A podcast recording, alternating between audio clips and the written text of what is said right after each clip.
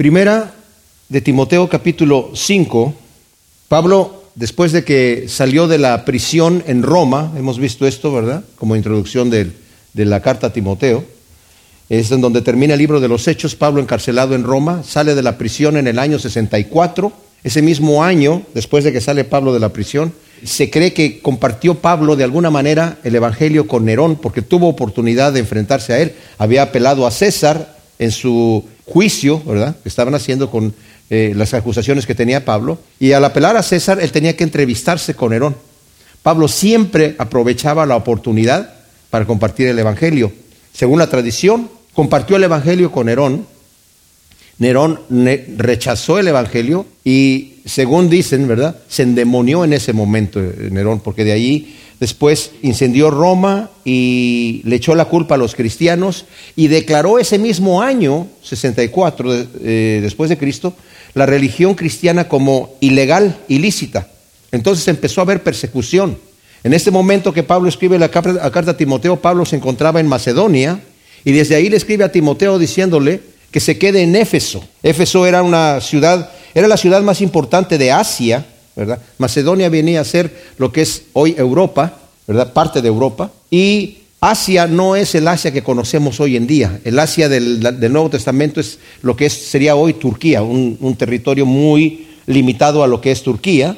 Y Éfeso era la ciudad más importante de Asia, aunque eh, Pérgamo era la capital de Asia. La ciudad más importante era Éfeso, mucho comercio. Ahí estaba el templo de Diana o Artemisa, antiguo, que era una de las siete maravillas del mundo antiguo. Una ciudad muy helenista, con una cultura muy liberal. O sea, la gente se entregaba a, el, mismo, la misma adoración a, Diana de los Efesios era una adoración que tenían prostitutas, una situación muy erótica, muy había un, de veras una situación terrible. Eso lo tenemos que tener en mente para lo que ahora Pablo va a, instruir a Timoteo. Vimos que en el primer capítulo le dice, te dejé allí para que corrijas lo que hay deficiente allí en Éfeso. Había falsos maestros que estaban empezando con falsas doctrinas. El apóstol Pablo había advertido a los ancianos en el capítulo 20 de Hechos, cuando se despide de ellos antes de ir a Jerusalén, de donde es apresado de ahí, y después de ahí va a Roma, a la cárcel. Les advierte y les dice, cuiden de la grey de Dios porque van a venir gente, falsos maestros que van a traer gente, las van a traer tras de sí sus falsas doctrinas y de entre ustedes se van a levantar gente también aquí mismo con falsas doctrinas. Pues ya estaban esa gente allí. Y sus falsas doctrinas no era tanto que, o sea, eran argumentos de genealogías y de fábulas que mezclaban juntamente con, con lo que supuestamente era verdad y, y, algunas fábulas que tenían ahí. Y Pablo le dice, no te metas a Timoteo en esas situaciones de discusiones porque te estás desviando de lo que es el verdadero evangelio. Y mis amados, esto es bien especial porque a veces pensamos que una falsa doctrina tiene que ser así, totalmente satánica, totalmente fuera de lo que es lo que la escritura nos enseña, completamente opuesto. Pero el diablo no funciona así. El diablo no funciona totalmente opuesto. El diablo funciona como el, como el, veneno para las ratas. El veneno para las ratas tiene un 98% de alimento y un 2% de veneno, si no la rata no se lo come. Entonces el diablo viene con argumentos, ¿verdad? Argumentos que uno dice, pues sí, tienes razón, pero pero distrae de lo que es. Y, la clave a eso está en el versículo 5 del primer capítulo. Dice, el propósito de este mandamiento, del mandamiento de que pares a esos falsos maestros, es el amor nacido de corazón puro y de buena conciencia y de una fe no fingida, de las cuales cosas habiendo perdido el camino, algunos se desviaron tras vanas palabrerías. O sea, te están distrayendo de lo que es el verdadero evangelio, que es el amor nacido de un corazón puro y de una buena conciencia y de una fe no fingida. Te están metiendo en otras doctrinas que te distraen a esas cosas y hoy se predican muchas cosas raras. Yo me acuerdo que yo tenía un amigo pastor que siempre andaba buscando en dónde estaba, entre comillas, el nuevo mover del Espíritu. Que en Toronto la gente se está embriagando en el Espíritu Santo, y acá se están riendo, que acá están ladrando como perros, rugiendo como leones, y doctrinas rarísimas, ¿verdad? Como que supuestamente era el mover del Espíritu Santo del momento. Y él me decía, tienes que ir a Pensacola, tienes que ir a Toronto, tienes que ir allá. Y decía, no, no, no, yo no tengo que andar buscando una nueva cosa. No hay nada nuevo bajo el sol. De hecho, la doctrina que nos explica la, Biblia, mis amados, es la misma doctrina. Claro que tiene que haber siempre con un maná fresco, tiene que haber una, el Señor nos habla de una manera especial y nueva y fresca a nosotros a través de su palabra. Eh, yo no sé cuántas veces he leído la Biblia, pero cada vez que paso por otro pasaje es como que el Señor me habla otras cosas nuevas. Dice el Señor Jesucristo que el reino de los cielos es semejante a un padre de familia que de un solo caja, ¿verdad? Saca cosas nuevas y cosas antiguas. O sea, cuando leemos la escritura, el Señor nos recuerda lo que nos enseñó anteriormente, pero nos da una nueva revelación en ese momento, una frescura, ¿verdad?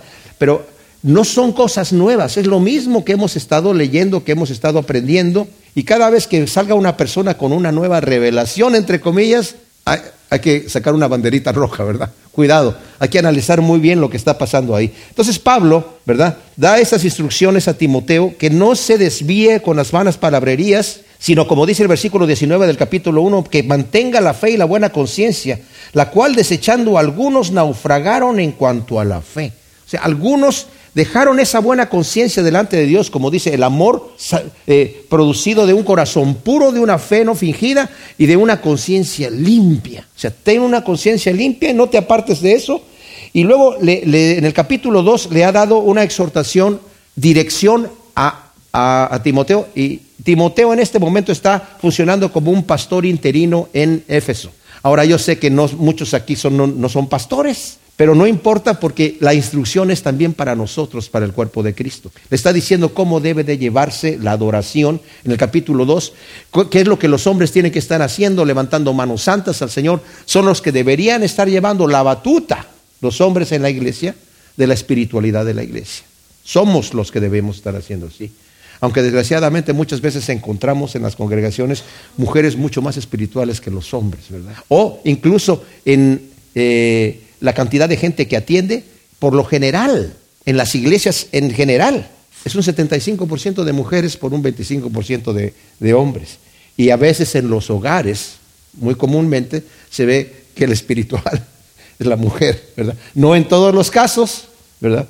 Pero muchas veces se ve así. Entonces, Está dando las instrucciones en el capítulo 12 de cómo debe ser la adoración en la iglesia, ¿verdad? A través de la oración, a través de todo lo que se pasa aquí, como hemos mencionado, la adoración en la iglesia consiste de oración, canto, eh, escuchar la palabra y la administración que eh, tenemos los unos con los otros. Eso es lo que es la verdadera adoración. Cuando la samaritana le preguntó al Señor, ustedes dicen los judíos que hay que adorar en Jerusalén y nosotros decimos que hay que adorar aquí en el monte Gerizim, ¿en dónde hay que adorar? No se estaba refiriendo a cantar solamente, sino a todo el proceso de orar, de adorar al Señor en espíritu y en verdad, de escuchar la palabra, de lo que, hacemos cuando nos reunimos corporativamente como iglesia, ¿verdad? Entonces, después Pablo pasa a instruir a Timoteo acerca de las falsas doctrinas que van a llegar a la iglesia, donde dice el Espíritu, dice claramente que van a venir, se van a levantar falsos maestros, ¿verdad? Dice, en los posteriores tiempos algunos apostatarán de la fe escuchando espíritus de engañadores y doctrinas de demonios, nos dice el primer versículo del capítulo 4. Perdón, me faltó decir que en el capítulo 3 obviamente da los requisitos de los que quieren servir como ancianos, como eh, dirigentes, sobrevedores de la iglesia, que la palabra vimos que se refiere a pastores. Lo que la escritura nos muestra aquí, que en la época de, por lo menos en la iglesia primitiva, existían varios ancianos que funcionaban como pastores. Sí de cualquier manera había uno que era principal, ¿verdad? Había varios pastores que estaban atendiendo a la grey de Dios y también nos da el requisito de los, de, los eh, servidores, de los diáconos. Entonces, en el capítulo 4, Pablo se enfoca directamente a Timoteo como persona, diciéndole lo que tú tienes que estar haciendo, ¿verdad? Ten cuidado de ti mismo. No seas un predicador que solamente predicas para afuera, pero tú no tienes cuidado de tu propia vida. Yo les digo, eh, el, el, predicador tiene que predicarse a sí mismo el mensaje antes de darlo afuera. No quiero decir con esto que tiene que ser perfectamente perfecto, porque no hay nadie perfecto. Pero sí tiene que humillarse delante del Señor y decir, esto es primeramente para mí, y después decirle, obviamente tenemos que, como, como, como predicadores, como, como maestros de la palabra, aplicarnos la regla a nosotros y ver que funciona. ¿Sí me explico? Para tener la autoridad de poder explicarlo para afuera. Entonces le está diciendo a Timoteo, Timoteo, estás cuidando de esos falsos maestros, pero cuídate a ti mismo, Timoteo. Ten mucho cuidado de ti mismo, porque es muy fácil, el mismo Pablo lo aplica a su propia vida. Dice, no que yo ya lo haya alcanzado, no es que yo ya haya llegado, dice, pero olvidando lo que quedó atrás, sigo adelante al supremo llamamiento del Señor para ver si logro asir, alcanzar aquello para lo cual yo fui alcanzado por Cristo. Estamos hablando del apóstol Pablo, ¿verdad? ¿Cuánto más nosotros? Y me encanta que dice Pablo, dejando lo que está atrás, porque el enemigo siempre nos va a recordar nuestras fallas. Pero mira lo que hiciste allí. ¿Tú con qué cara te vas a presentar ahora delante de Dios? Mira lo que hiciste ahí. Entonces, dice ahí, las memorias de nuestras caídas pasadas tienen que ayudarnos exclusivamente para prevenirnos y prestar atención y ver en dónde están nuestras debilidades. Mis amados, porque el enemigo nos estudia. Si nosotros no nos estudiamos, si no nos escudriñamos a nosotros mismos, nos engañamos a nosotros mismos. Porque el enemigo va a llegar a tentarnos de la forma que ya sabe que nos puede hacer caer. Así que cada uno de nosotros debemos conocernos y conocer nuestras debilidades y en esos puntos débiles es en donde dice Pablo y aplica lo que le dice a los corintios, el que piensa estar firme, mire que no caiga. O sea, tú quieres estar firme, bueno, ya sabes cuál es tu debilidad, enfócate en la debilidad. Miren, yo antes, eh, cuando eh, he tenido grupos de música. En donde yo he sido el director de la, del, del grupo, de la banda, eh, una de las técnicas que yo tenía para que no se equivocaran los músicos cuando se equivocaban en diferente parte, le decía, cuando pienses en esta canción que vamos a tocar, acuérdate de la canción por la parte donde te equivocas. De esa manera no te vas a equivocar. Porque entonces ya está pensando, esta es la canción en donde yo después del coro me equivoco aquí. Entonces, como ya está pensando en eso, no se va a equivocar.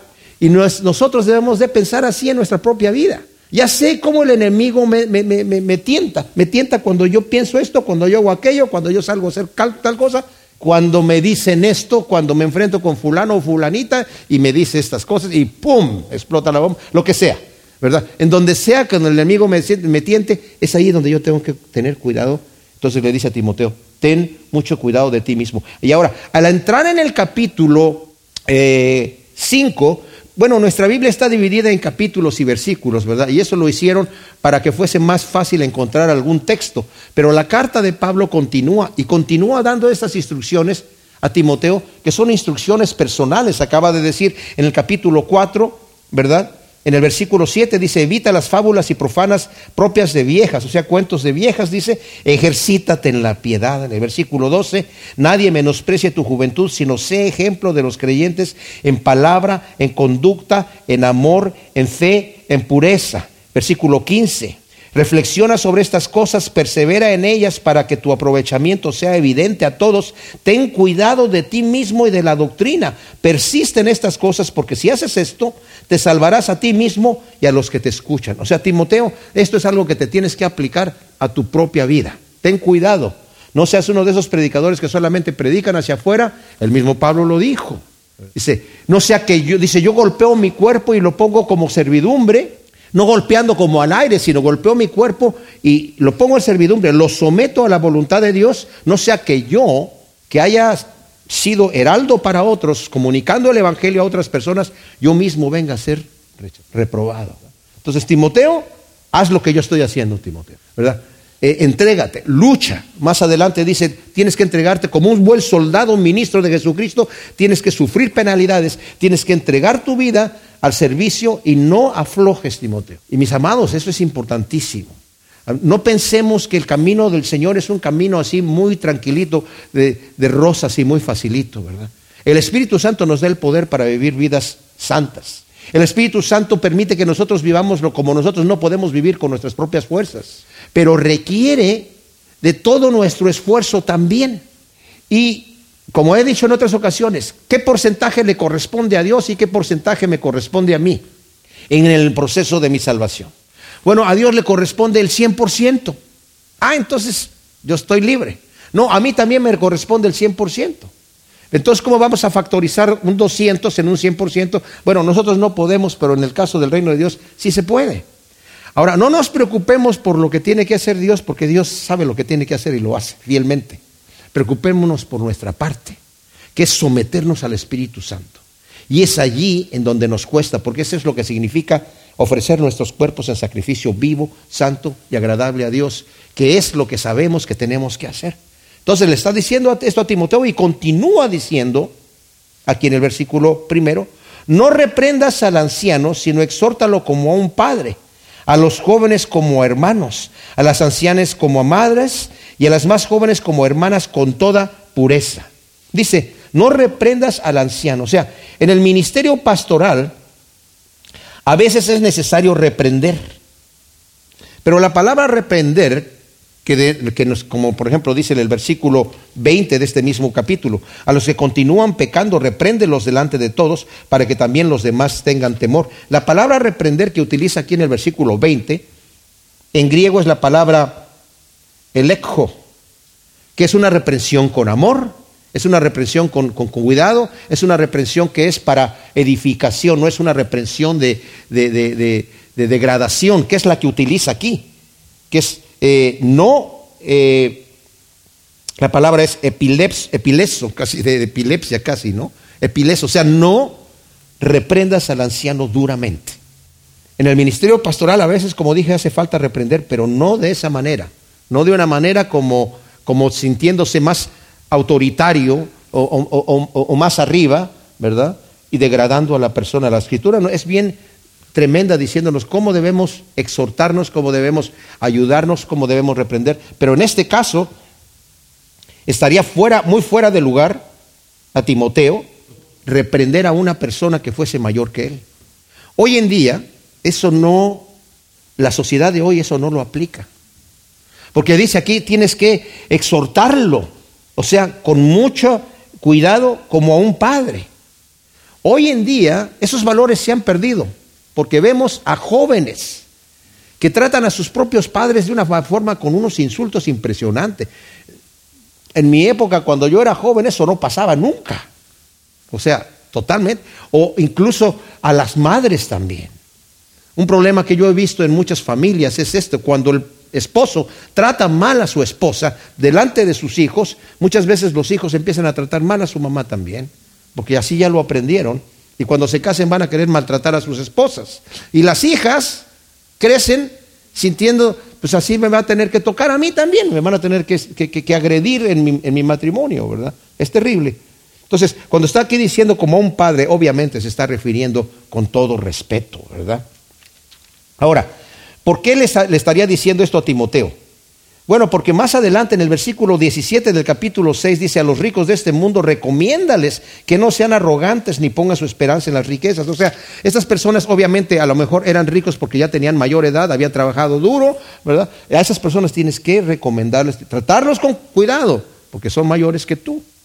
Yo he tenido la experiencia, una vez mi hijo me amonestó por una cosa que él vio mal en mí, con un respeto impresionante. Él estaba temblando para decirme lo que me, su opinión, ¿verdad? Lo que me iba a decir. Yo me sentí avergonzado y él se sintió avergonzado. Pero vi la actitud que Pablo le está diciendo aquí. Yo me he hecho vulnerable a mis hijos, ellos me pueden decir lo que quieran. ¿verdad? Así que mi hijo un día me, me tuvo que amonestar y yo bajé la cabeza y acepté lo que él me estaba diciendo, ¿verdad?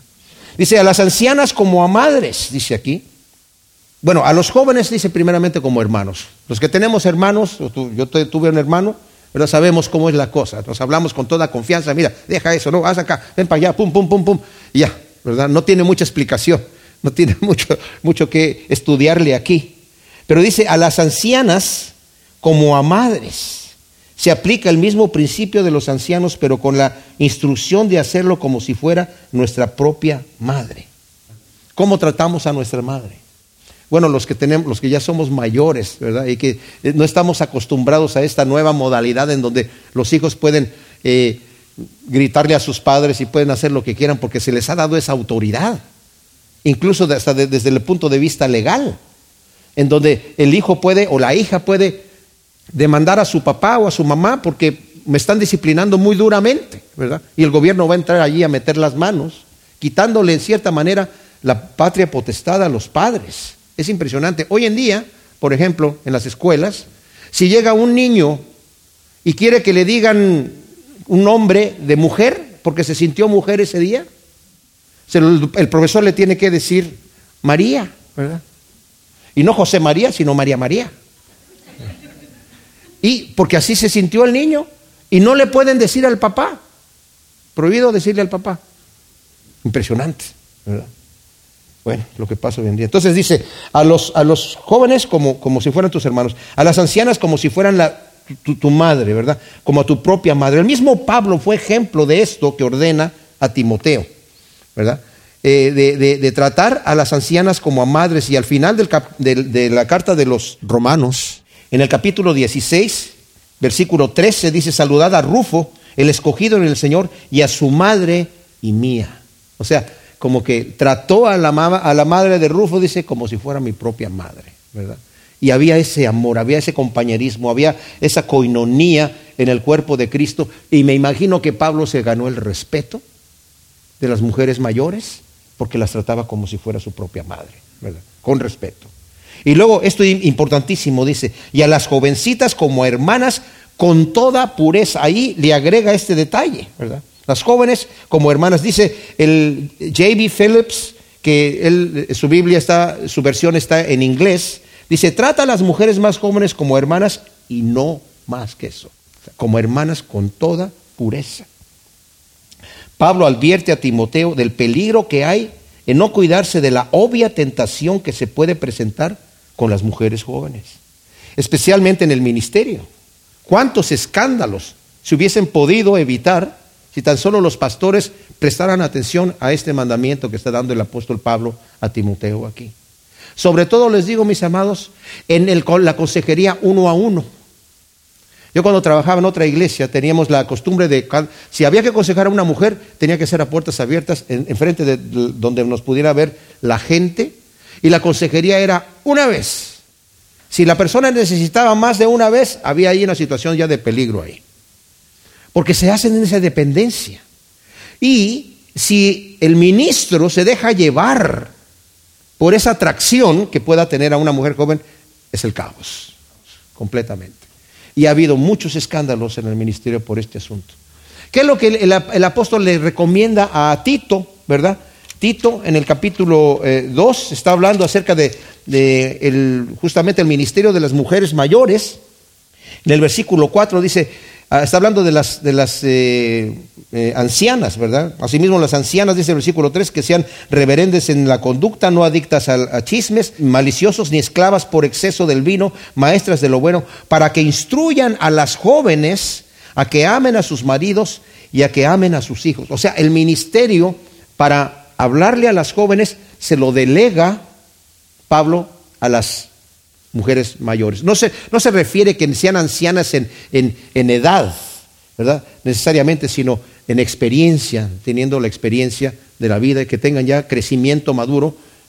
No digo que el pastor no puede aconsejar a una joven en una ocasión desesperada, en una situación que es eh, eh, eh, puntual ahí.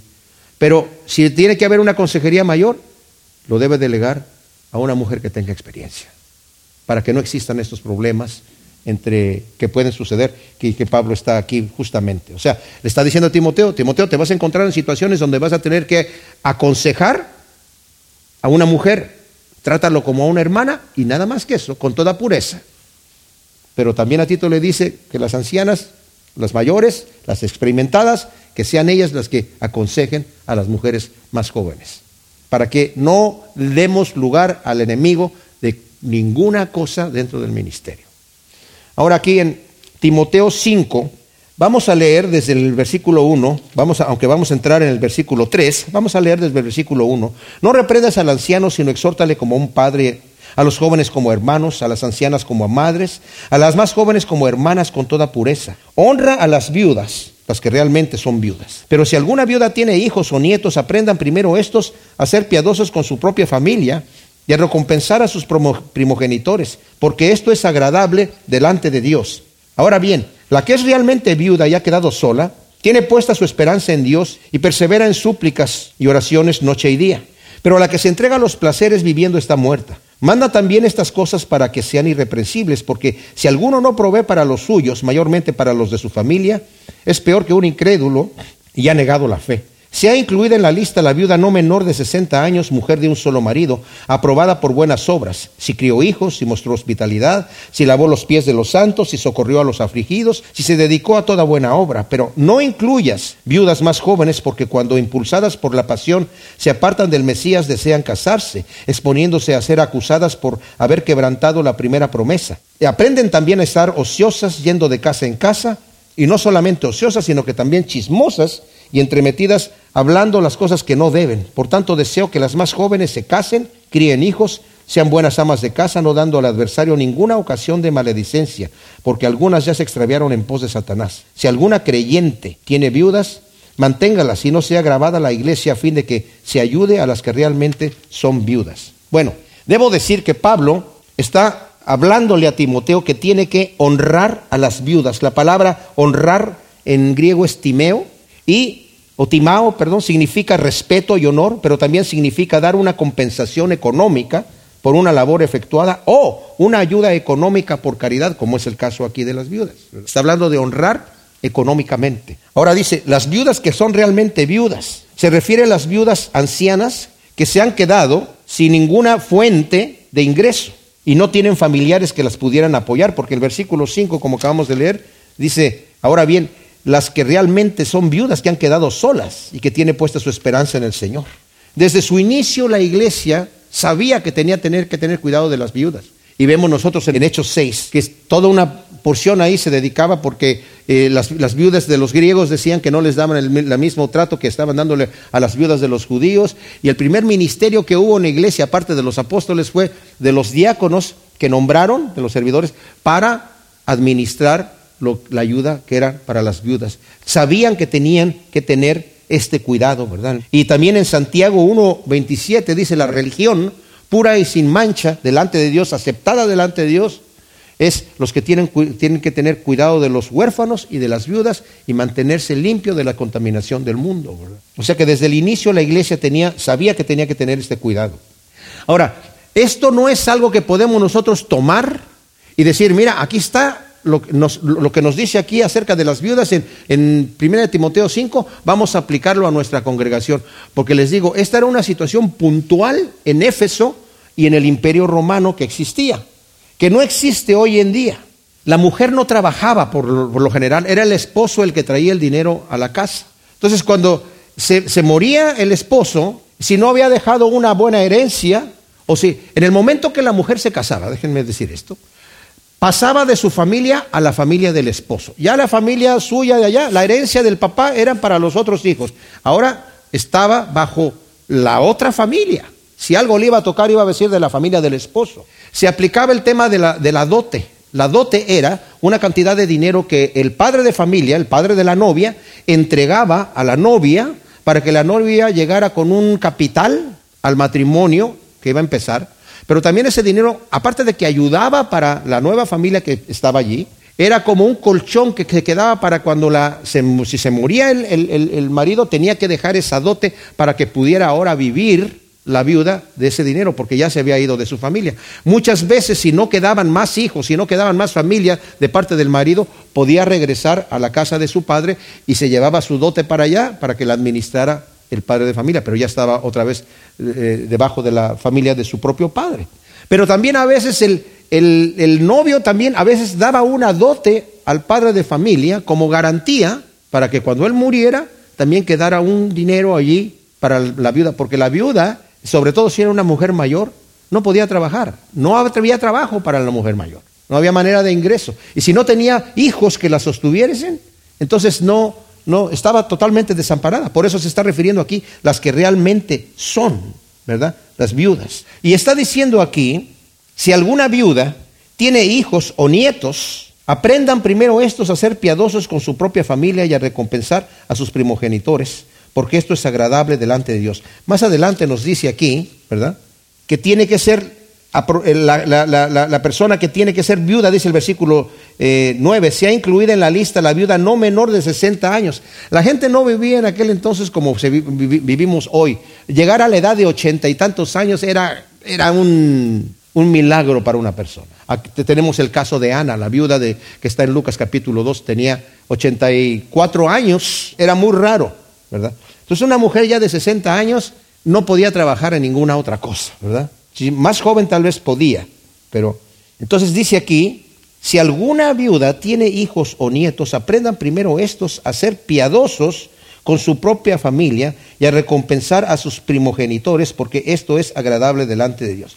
Ahora, debemos entender que había viudas que enviudaban y quedaban en una muy buena posición económica. Esas no las está incluyendo aquí en la lista. Algunos piensan que esta lista, aparte de ser una lista para proveer las necesidades materiales, también era una lista que incluía ciertos ministerios. O sea, en cierta manera le estaban diciendo a la viuda, mira, tú tal vez ya no puedes trabajar, pero dentro de la iglesia te podemos utilizar perfectamente bien. No que le estuvieran pagando un salario por un ministerio, le estaban dando una ayuda económica para que vivieras si no tenía parientes, pero a la vez podía estar sirviendo en el ministerio.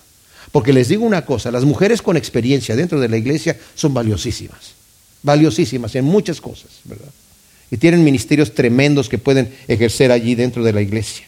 Entonces, ordena algo que era culturalmente practicado en la sociedad romana. Eh, la dote era algo obligatorio por el gobierno romano. No era una cosa de que, ay, pues yo voy a dar dote porque quiero dar una dote, el padre de familia. No, estaba obligado a darlo, estaba obligado a darlo. Y era una ley impuesta, ¿verdad? Pero también la gente lo sabía, era algo que culturalmente tenían que hacer.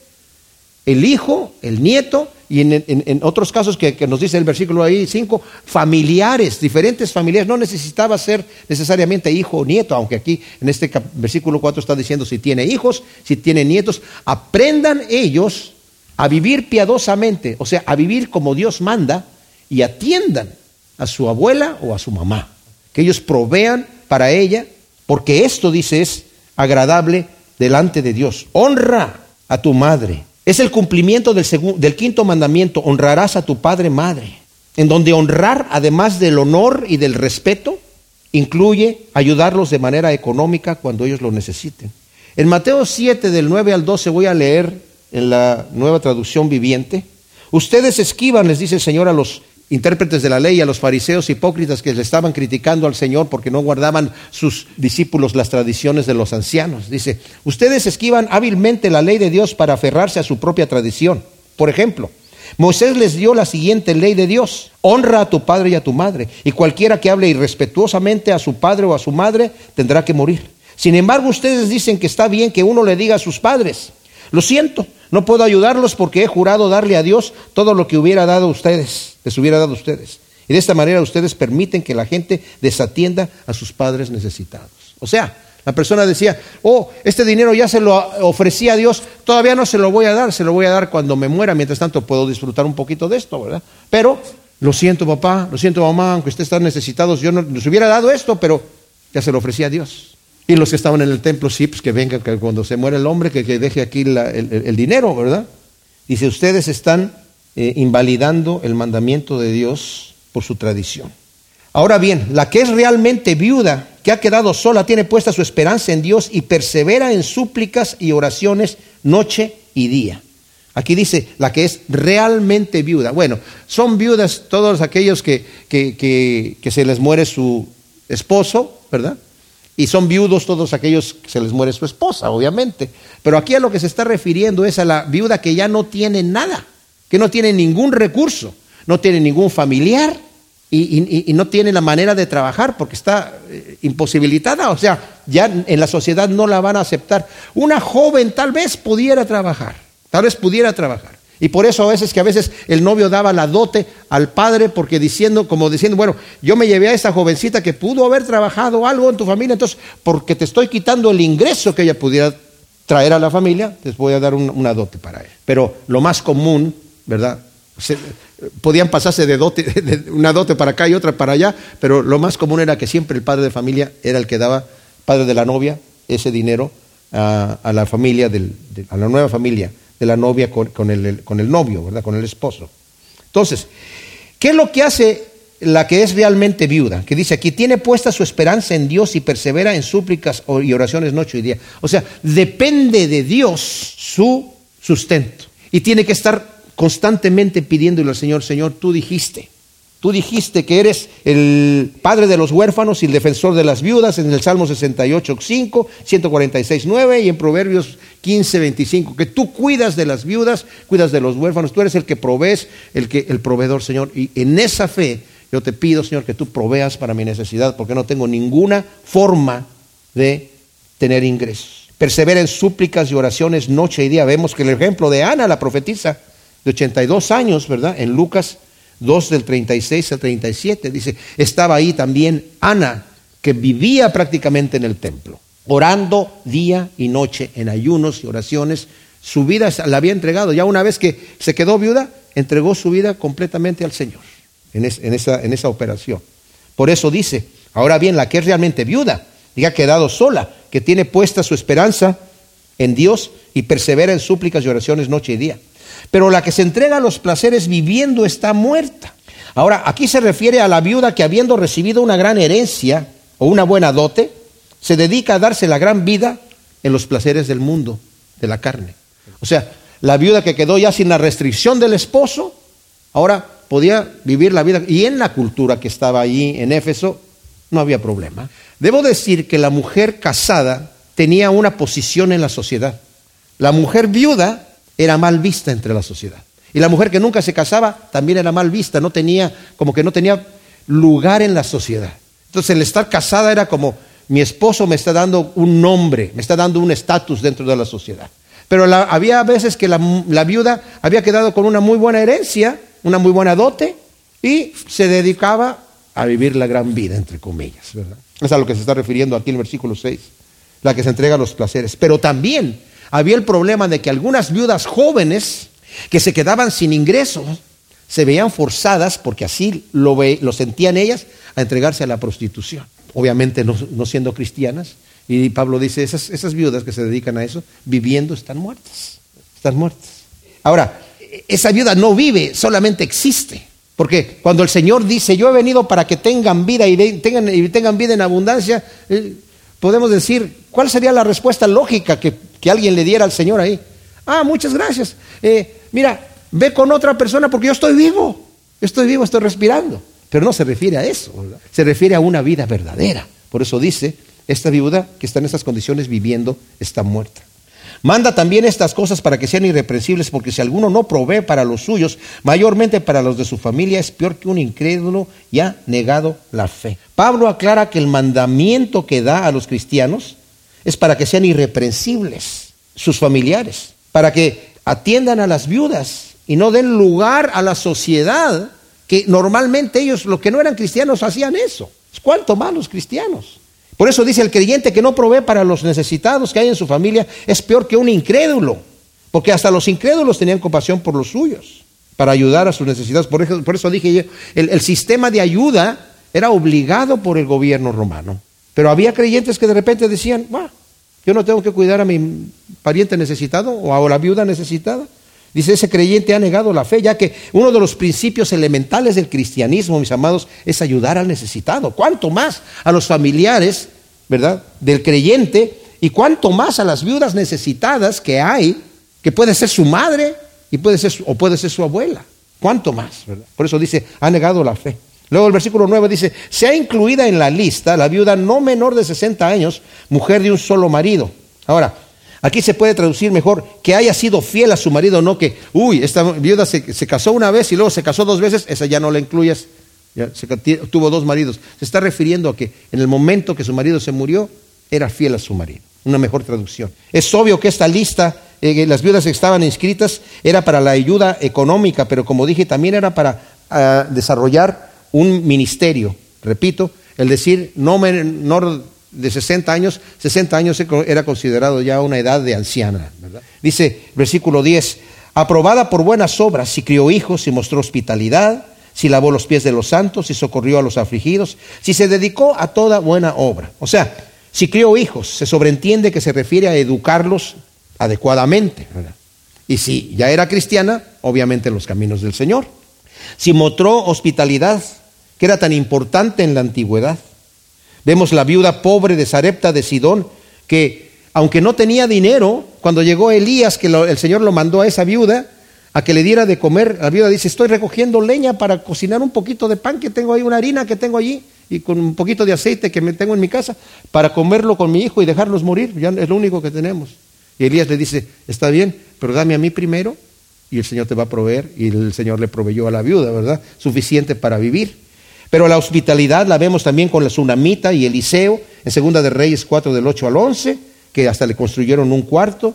Lidia hospedando al apóstol Pablo y a todos los que venían con él, que estos incluso, o sea, la hospitalidad era importantísima porque no había hoteles. Entonces, si viajaba el cristiano, había que darle la hospitalidad. Si esta viuda ha hecho eso, ¿verdad? Si lavó los pies de los santos, hoy se aplica esto, si sirvió con humildad a los creyentes que venían de paso por allí. Si socorrió a los afligidos. Y dice, y en fin, si se dedicó a toda buena obra.